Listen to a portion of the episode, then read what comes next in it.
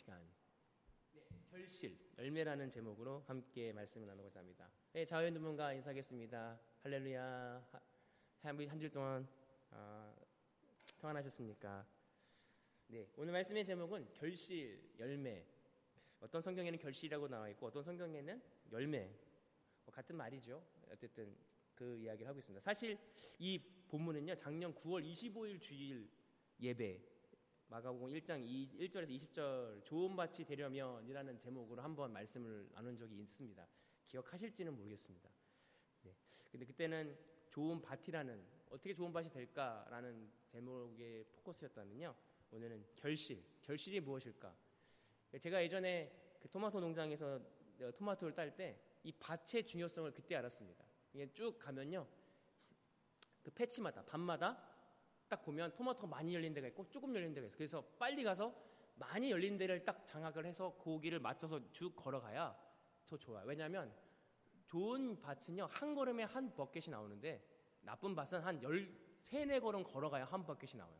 그만큼 좋은 밭과 나쁜 밭의 차이가 있더라고요. 그래서 아, 저게 좋은 밭이구나. 그래서 더 빨리 가서 좋은 밭에 줄을 서야 조금 움직이고 많은 열매를 얻을 수가 있어요. 그게 좋은 밭이더라고요.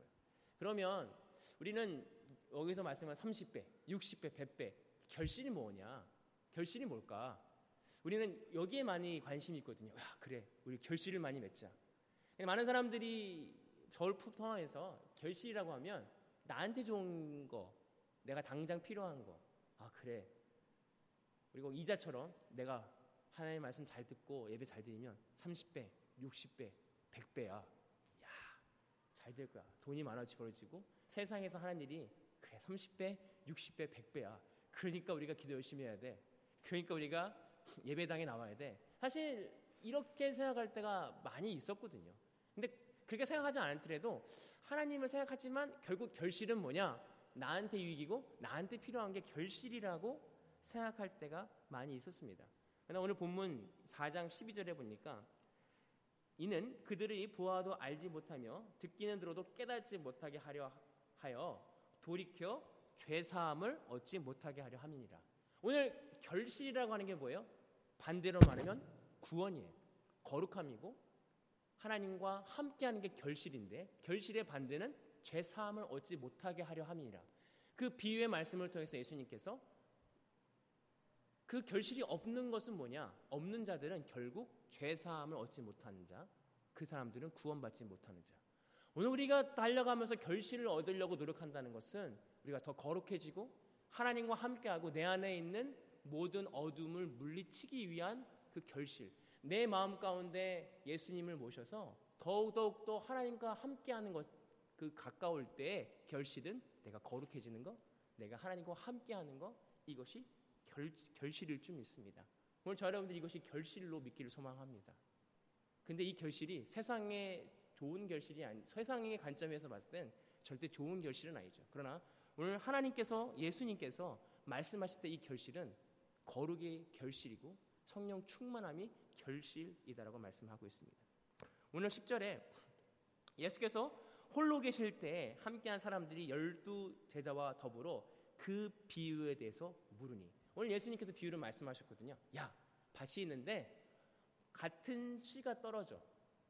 씨는 같아요. 씨는 차별이 없어요. 똑같은 씨가 떨어지는데 어떤 씨는 돌밭에, 어떤 씨는 길가에, 어떤 씨는 가시밭에, 어, 떤 씨는 좋은 밭에 떨어졌는데 오늘 이 비유에 말씀하셨거든요. 근데 사람들이 이해를 못했어요.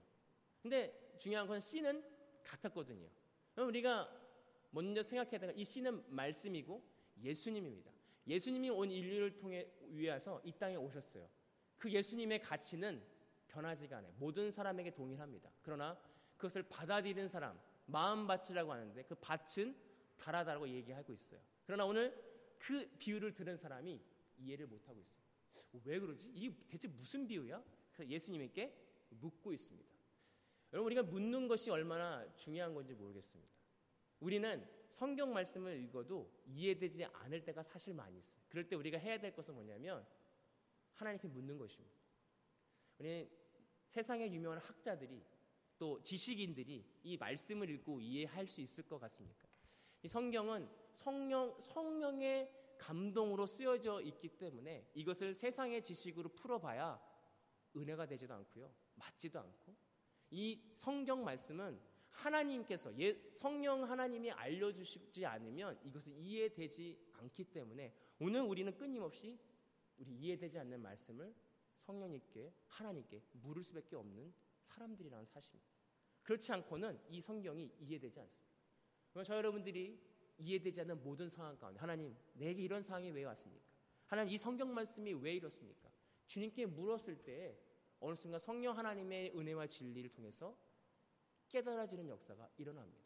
오늘 저 여러분들이 물었기를 소망합니다. 왜 그렇습니까? 그런데 묻기 시작하면요. 하나님께 묻기 시작하잖아요. 그러면 하나님 이게 왜 그럽니까? 이 말씀이 무슨 말씀입니까? 사실은 제가 매 주마다 저는 묻고 있습니다. 왜냐하면 설교를 해야 되는 부담감을 갖고 있기 때문에 매 주마다 묻고 있어요. 그러니까 저는 어떻게 보면 여러분들보다 더 은혜 받은 사람이죠. 매일 물을 수밖에 없는 환경에 처해 있는 사람이기 때문에. 근데 묻다 보면 성경에 대한 어떠한 해답과 지식보다는 결국 내 나를 보게 되는 내가 나의 존재 내 실제 모습을 보게 되는 하나님의 은혜를 받습니다. 그것은 뭐냐면 성경 말씀은 결국 우리 마음이 어떤 마음인지를 발견하게 하는 하나님의 은혜라는 사실입니다. 그래서 여러분들이 성경을 읽다가 모르거나 이해되지 않건 물론 옆에 있는 선배와 목회자한테 물어볼 수 있지만 하나님 앞에 묻기를 소망합니다. 계속해서 묻다 보면 어느 순간 그 진리의 하나님이 여러분들 가운데 있을 것입니다. 여러분 잘 아실 거예요. 한국에 처음 토마스 선교사님이 성경책을 주려고 그분이 하나 한국에 오려고 했어요. 근데 한국에 오지 못하고 결국 배에서 떨어져서 우리 한국 사람을 통해서 주, 순교를 당하시면서 그분이 한 건 뭐냐 성경책 하나 집어 던진 거예요. 그래서 막 한국 사람들이 이 사람이 뭔데 이 책을 이렇게 줄까? 그래서 종이가 너무 좋으니까 벽지에 이렇게 붙였어요. 이렇게 어 종이가 참 좋다. 그래서 벽지에 붙여가지고 어느 순간 누워 자다 보니까 좀 무슨 글씨가 있네. 한국어로 된 글씨가 있어서 그 글씨를 읽다가 모든 사람이 죄에 빠졌고 그 사후에는 심판이 있다라는 그 글씨를 읽다가 그 사람이 은혜를 받았어요. 어, 저건 그래 맞아 모든 사람이 죽지 그 후엔 심판이 있구나. 갑자기 그가 깨달은 건 뭐냐면 인간의 지식이 아니라 그 말씀을 보는 순간 성령 하나님이 그를 감동하셔서 그 말씀이 깨달아지고 그 마음에 깊이 뿌리 박아 그 말씀이 살아서 그를 하나님의 말씀에 있게끔 하셨다는 거예요. 오늘 우리가 하나님의 능력과 하나님의 은혜가 아니면 오늘 이 자리에 올 수 있는 사람이 아무도 없는 것이거든요. 오늘 이 자리에 나왔다면 우연이든 내 힘으로든 하나님의 은혜와 사랑을 통해서 이 자리에 온 것입니다. 그리고 그 은혜는 계속해서 점진적으로 60배, 30배, 60배, 100배로 더 열매를 가져야 된다는 사실입니다. 오늘 우리 교회가요, 올해 전도에 포커스를 맞추고 매번 스태프 미팅 할 때마다 목사님께서 그런 이야기를 많이 합니다. 이때 우리가 어떻게 전도할 것인가? 우리 전도는 부흥이죠. 부흥이 뭘까요? 부흥이 영어로 revival이죠. 부흥은 숫자적으로 많은 사람들이 모이는 것도 부흥이지만 리바이벌이라고 하는 건 우리의 마음이 원래 창조의 목적대로 돌아가는 것이 부흥입니다. 오늘 우리가 부흥했으면 좋겠어요. 우리 교회가 우리 교회가 부흥되는 것이 물론 숫자들이 많으면 더 좋겠지요. 그러나 우리의 마음이 원래 창조의 모습으로 리바이벌 되어지는 하나님의 말씀이 내 마음 가운데 새겨져서 그 말씀대로 살아가기 위해서 고군분투하면서 그 말씀이 예전에는 30% 살았다, 30% 살았는데 이제 60% 하나님의 말씀대로 살고 더 나아가 뭔 100% 하나님으로 살아가는 그것까지 도달하는 것. 그것이 부흥입니다. 영적인 부흥. 그 영적인 부흥이 우리 교회 가운데 흘러 넘치기를 소망합니다. 그러면 그 부흥은요, 감출 수가 없어요. 우리가 한 사람 한 사람의 부흥을 경험하면 그 부흥은, 그 비밀은 감출 수가 없어요. 터져 나가게 돼 있어. 그럼 그 터져 나가는 그 부흥은 옆에 사람, 직장에서, 가정에서, 주변 사람들이 그 터져 나간 부흥을 보고 하나님의 은혜를 보고 그들 또한 하나님을 경험하게 됩니다. 이것이 진정한 부흥일 줄 믿습니다. 오늘 저 여러분들이 그러한 부흥을 경험하길 소망합니다. 우리는 작은 공동체이지만 그러나 우리 안에 100% 하나님의 은혜를 경험하고 살아냄을 통해서 주변을 주변 사람들을 깜짝 놀래킬 만한 그런 사람 그러한 어, 일들을 우리가 경험하기를 소망합니다. 14절에 뿌리는 자는 뿌리는 뿌리는 자는 말씀을 뿌리는 것이다라고 말씀하고 있어요. 말씀입니다. 말씀. 아까 말씀드렸죠. 이 씨앗의 퀄러티는 똑같습니다. 모든 사람에게 동일하게 떨어졌다고 말씀하고 있어요. 그러나 마음밭이죠. 받는 사람에게 따라서 바른 결과가 나온다고 말씀하고 있습니다. 이 씨앗은 말씀이고요. 예수님입니다. 예수님이 이 땅에 오셔서 우리 마음 가운데 찾아오셔서 하시고자 했던 일은 하나입니다. 저와 우리와 하나님과의 갈라졌던 끊어졌던 관계를 회복시키시기 위한 죄 때문에 끊어졌던 그 관계를 예수님이 이 땅에 내려오셔서 씨앗으로 오셔서 그는 죽으셔서 씨앗이 뭐예요? 없어지는 것이. 씨앗이 없어지고 완전히 문드러져야 그곳에서 열매가 맺혀집니다. 그래서 예수님이 죽으셨어요. 그래서 우리 마음 가운데 찾아오셔서 그 예수님의 그 죽으심을 통해서 우리는 하나님과 함께 다시 회복할 수 있는 은혜를 경험합니다. 오늘 저 여러분들이 그 말씀이신 예수님을 우리 마음 가운데 받아들이길 소망합니다. 듣고 받아들여야 돼요. 듣는데 끝나는 게 아니라 받아들이는 게 굉장히 어렵습니다. 오늘 이곳에 많은 밭이 나와요. 길가, 가시밭, 돌짝밭, 좋은 밭. 이 말씀을 드리면서 어느 누구도 교회 나온 사람이라면 아 나는 가시밭이야. 나는 돌짝밭이네.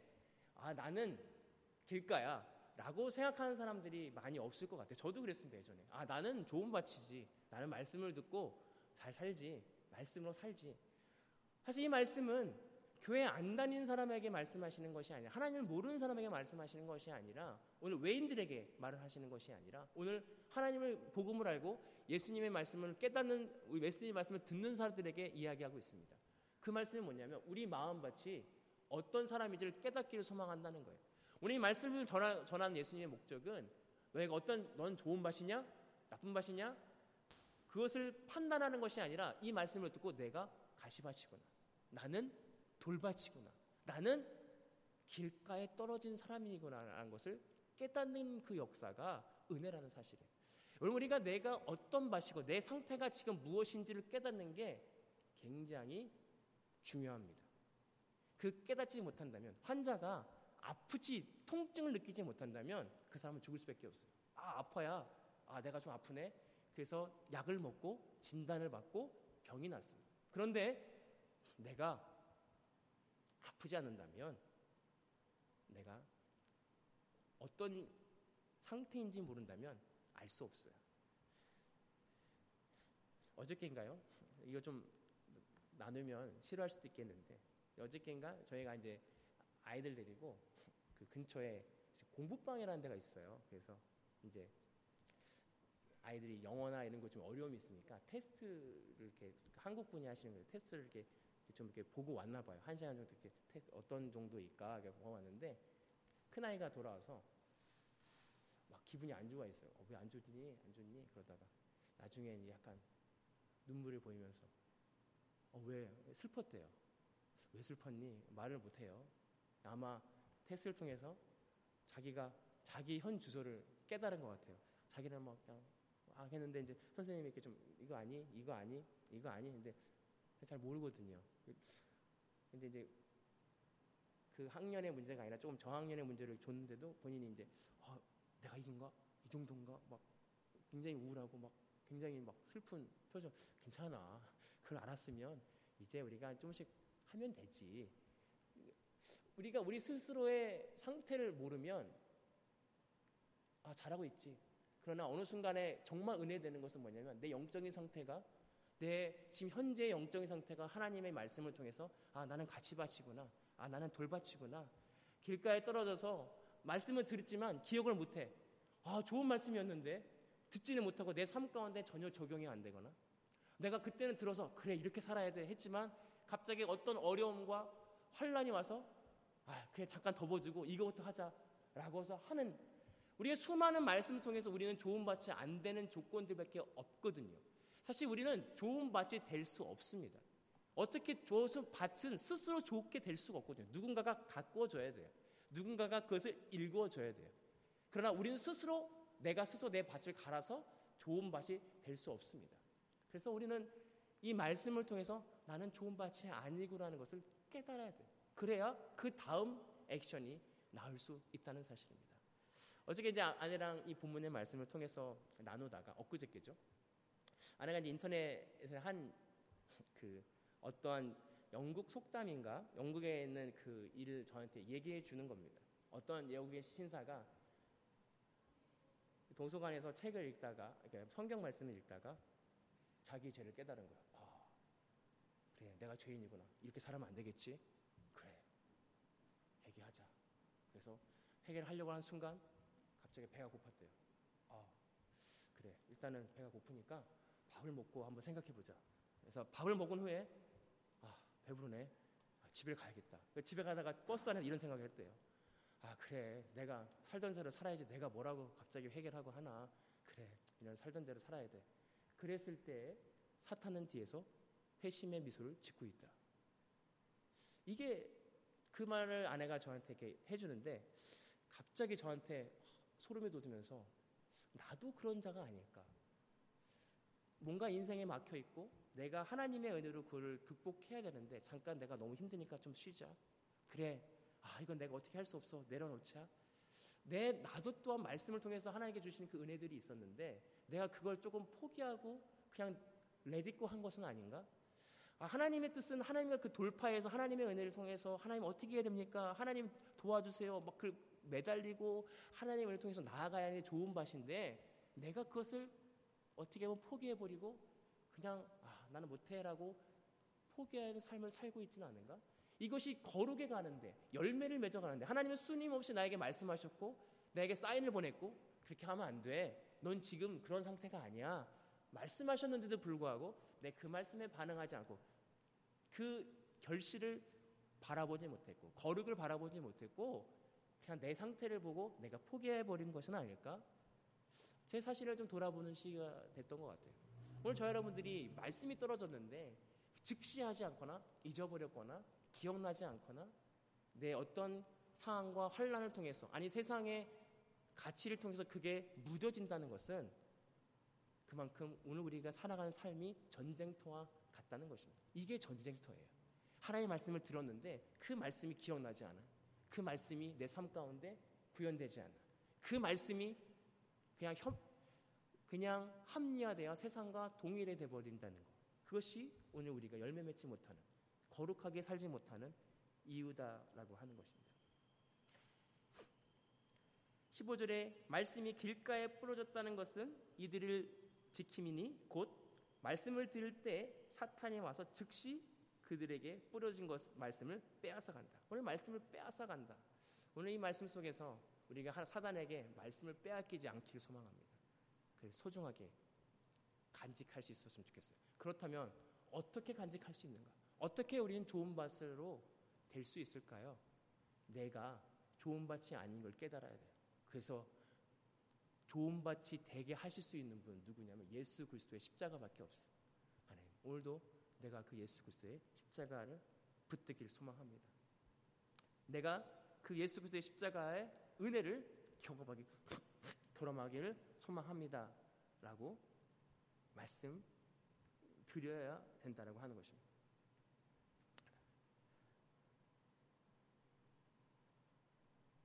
세상의 염려가 우리를 때로는 결실을 못하게 할 때가 아, 많이 있고 어, 또 세상의 그런 것들이 우리의 하나님의 말씀을 드리려고 하는 것들을 방해할 때가 많이 있거든요. 근데 그럴 때마다 놀라지 말아야 된다. 어, 저는 놀래요. 놀랬어요. 저는 좋은 밭인 줄 알았거든요. 저는 하나님 앞에 온전히 섰다라고 믿었고 갔던 사람이었는데 놀래더라고요. 아, 내가 200개, 이거밖에 안 되나? 어, 내가 이렇게 왜 안 되지? 라는 사실을 놀라요. 그러나 하나님의 마음은 뭐냐면 왜 놀래? 모든 사람들이 똑같은 죄 안에 있고 하나님과 갈라진 것은 그렇게 살 수밖에 없는 존재가 바로 너야. 오늘 우리가 내가 밭이라고 하는 사실을 아니라고 하는 사실에 놀래고요. 때는 울컥할 때가 있어. 내가 이거밖에 안 된 사람인가? 그러나 우리는 놀래지 말아야 됩니다. 우리는 원래 다 죄인이기 때문에 원래 그렇게 살 수밖에 없는 사람들이기 때문에 예수님이 죽으신 거예요. 오늘 이 사실을 통해서 이 가, 어, 밭의 비유를 통해서 우리는 내가 그렇게 좋은 밭이 아닐 수밖에 없다는 사실을 인정하고 나아갈 때 예수 그리스도의 은혜를 경험할 수 있습니다. 20절에 좋은 땅에 뿌려졌다는 것은 곧 말씀을 듣고 받아 30배, 60배, 100배의 결실을 맺느니라. 어떻게 듣는, 데도, 듣는 데는요 다 들을 수 있어요. 그러나 받는 데 어렵습니다. 어떻게 되냐면 받을 때 화학 반응이 일어납니다. 받을 때 받아들이는 것 때 그때 힘듦이 일어납니다. 여러분들 우리 삶 가운데 하나님의 말씀을 어, 받는데 좀 어렵더라도 내가 죽어지는 역사가 있기를 소망합니다. 22절에 드러내지 않은 것은 않고 숨기는 것이 없고 나타내지 않은 것은 감춘 것이 없느니라. 오늘 20절에 보면 빛이 뒤에서 말씀하고 있어요. 그 빛이 드러내지 않는 것이 없고 감추지 없는 것이 없다. 무엇을 드러낼 것인가? 우리 마음의 속 안에 있는 것을 하나님의 말씀이 드러내고 감추인 것이 없게 드러내십니다. 그랬을 때 그 내 안에 있는 진짜 드러난 나의 리얼한 나를 하나님이 보게 하십니다. 그리고 난 후에 24절에 현대의 성경으로 제가 읽겠습니다. 예수님은 다시 말씀하셨다.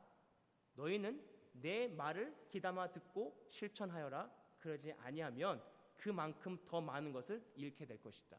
하나님께서 오늘 헤아림으로 헤아려라 라고 말씀하신 그 이유는 뭐냐면 내가 들은 대로 너희가 말씀을 듣고 말씀을 아는 대로 실천해라. 그러지 아니하면 그 말씀 또한 들었던 말씀 또한 내가 빼앗아 간다라고 말씀하고 있어요. 오늘 우리가 결실 그 열매는 뭐냐면 하나님의 말씀대로 살아가는 거. 근데 그 살아가는 건 우리의 힘으로 살아갈 수 없다는 사실이에요. 그 우리의 힘으로 살아갈 수 없다는 사실을 깨닫고 오늘 우리는 여전히 그 나의 자신을 드려야 된다. 하나님 왜 안 됩니까? 왜 내가 살아갈 수 없는 겁니까? 내 죄 때문입니까? 그 내 진짜 모습의 죄를 발견하고 예수 그리스도의 십자가 앞에 나아갈 때 그 은혜를 통해요. 하나님의 은혜를 통해요. 그 죄가 해결되는 그 순간을 경험해야 된다라고 하는 사실입니다. 오늘 이번 주에는 제가 이 말씀을 묵상하면서 수많은 아, 생각들 중에 하나가 뭐냐면 왜 나는 좋은 밭이 될 수 없는가? 왜 나는 끊임없이 넘어지는가? 이었습니다. 그렇게 하면 안 되는데 세상의 염려가 무너지면 안 되는데 왜 세상의 염려는 내가 끊임없이 나를 무너뜨릴까? 그 세상의 염려뿐만이 아니라 여러 가지 문제가 복합적으로 오면서 왜 나는 그 문제 가운데 하나님을 발견하지 못할까? 그래서 말씀을 통해서 결국 나는 좋은 밭이 아니구나. 나는 여전히 내 마음은 가시밭이고 돌밭이고 길가에 있는 밭이구나. 어떻게 나는 좋은 밭이 될 수 있을까? 그 말씀을 통해서 하나님의 은혜를 받았던 건 뭐냐면 결국 그 밭이 안 되는 나를 계속해서 오픈해야 된다는 거예요. 하나님, 너는 저는 염려가 있습니다. 저는 이런 나쁜 마음이 있습니다. 나는 저는 하나님 앞에 나아갈 수 없는 밭이 안 되는 조건을 가진 사람입니다. 저를 도와주십시오. 예수 그리스도의 십자가의 은혜로 내가 끊어지길 소망합니다. 끊임없이 그 마음을 드렸을 때 후에 조금이나마 마음이 가벼움을 느낍니다. 오늘 저 여러분들이 좋은 밭이 되어지려고 하는 그 노력은 뭐냐면 내가 무엇을 해서가 아니라 내가 진짜 좋은 밭이 아니라는 사실을 깨닫고 하나님 앞에 우리 마음을 드리는 것, 내 속 진짜의 마음을 드렸을 때 비로소 하나님의 은혜를 경험한다는 것. 사단은 우리가 결실을 맺지 못하게 방해합니다. 그 결실은 회개하지 못하고 죄의 사함을 받지 못하게 우리를 공격한다는 사실. 그래서 우리에게 결실은 뭐냐? 우리가 거룩해지고 30%, 60%, 100% 결실을 얻기 위해 나아가는 것. 오늘도 저와 여러분들이 이것을 위하여 싸워서 거룩으로 나아가는 저와 여러분들 되기를 소망합니다. 기도하겠습니다. 사랑의 하나님, 감사합니다. 저희는 여전히 흔들리고 넘어지고 쓰러지고 실패합니다. 그러나 우리가 그 실패와 무너짐을 통해서 나의 진짜 모습을 발견합니다. 저희는 주님의 은혜가 아니면 예수 그리스도의 은혜가 아니면 이 은혜 통해서만 오로지 거룩해질 수 있고 하나님 안으로 갈 수 있음을 고백합니다. 오늘도 우리가 같이 바치고 우리가 돌짝 바치고 내가 길가 바치라는 것을 깨닫고 하나님의 예수 그리스도의 은혜를 통하여 옥토가 되기를 소망합니다. 내 마음에 주님의 말씀을 받기를 소망합니다. 머리로 이해해서 끝나는 것이 아니라 우리가 그 말씀대로 살아갈 수 있는 힘을 주옵소서. 그 말씀대로 살아갈 수 있는 원동력을 허락하여 주시기를 소망합니다. 주님 붙들어 주시옵소서. 우리가 주님 다시 오실 그날까지 결실하기를 소망합니다. 열매 맺기를 소망합니다. 거룩의 열매, 주님과 함께 동행하는 열매. 그래서 예수 그리스도의 그 능력이 내 마음 가운데 확장되어지는 그 은혜, 진정한 부흥을 경험하기를 소망합니다. 주님 붙어 주시고 인도하여 주옵소서. 감사하며 예수님의 이름으로 기도하옵나이다. 아멘. 축도 예배를 마치겠습니다. 지금은 우리 주 예수 그리스도의 은혜와 아버지 하나님의 극자인 사랑하심과 성령님의 감화 감동 교통하시는 은혜가 오늘 말씀을 통하여서 결실이 무엇인지를 깨닫고 내 마음 가운데 주님과 함께 동행하고 내 제 사함을 위하여 구원을 위하여 60, 30% 100%까지 올라가도록 결단하고 돌아가는 모든 성도들 머리머리 위에 이제로부터 영원토록 함께 하시기를 간절히 축원하옵나이다. 아멘. 감사합니다. 또한주